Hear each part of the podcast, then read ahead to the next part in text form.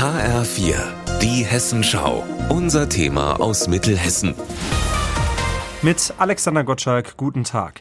Der Schock sitzt tief in Bad Nauheim in der Wetterau.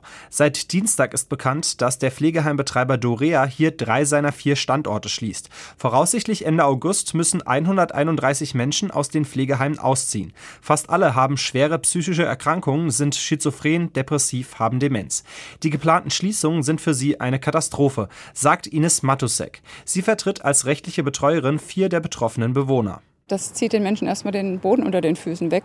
Sie verlieren ihre Heimat und sie verlieren ihre Kontakte. Und das ist für die Menschen mit psychischen Erkrankungen ganz besonders wichtig, dass da ein stabiles Umfeld ist und auch eine gewisse Geregeltheit in den, in den Abläufen. Die meisten der 113 Bewohner in den Bad Nauheimer Pflegeheimen brauchen eine rechtliche Betreuung, sagt Ines Matusek.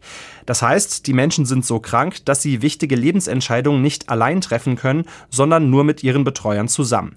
Harald Stipp-Lass betreut einen Mann, der seit vier Jahren im Haus Christa wohnt. Der Bewohner hat ihm schon gesagt, dass er die Einrichtung auf keinen Fall verlassen möchte. Seine Familie lebt nicht weit von hier und besucht ihn regelmäßig. Und er weiß auch, dass hier in der Nähe keine Einrichtungen sind. Die Suche nach neuen Pflegeplätzen, sie bereitet allen Beteiligten Kopfzerbrechen. Auch dem Bad Nauheimer Bürgermeister Klaus Kress. Er hat versprochen, dass die Stadt helfen wird, wo es möglich ist. Der Bürgermeister weiß aber auch, die Situation in der Pflegebranche ist angespannt. Stichwort Personalmangel. Gerade Pflegeheime, die auf psychisch erkrankte Menschen spezialisiert sind, gibt es selten. Das erfordert ein ganz besonderes Angebot, einen ganz besonderen Umgang, ganz besondere Sensibilität Sensibilität äh, mit diesen äh, Menschen. Und Einrichtungen dieser Art sind so in Bad Nauheim nicht mehr vorhanden.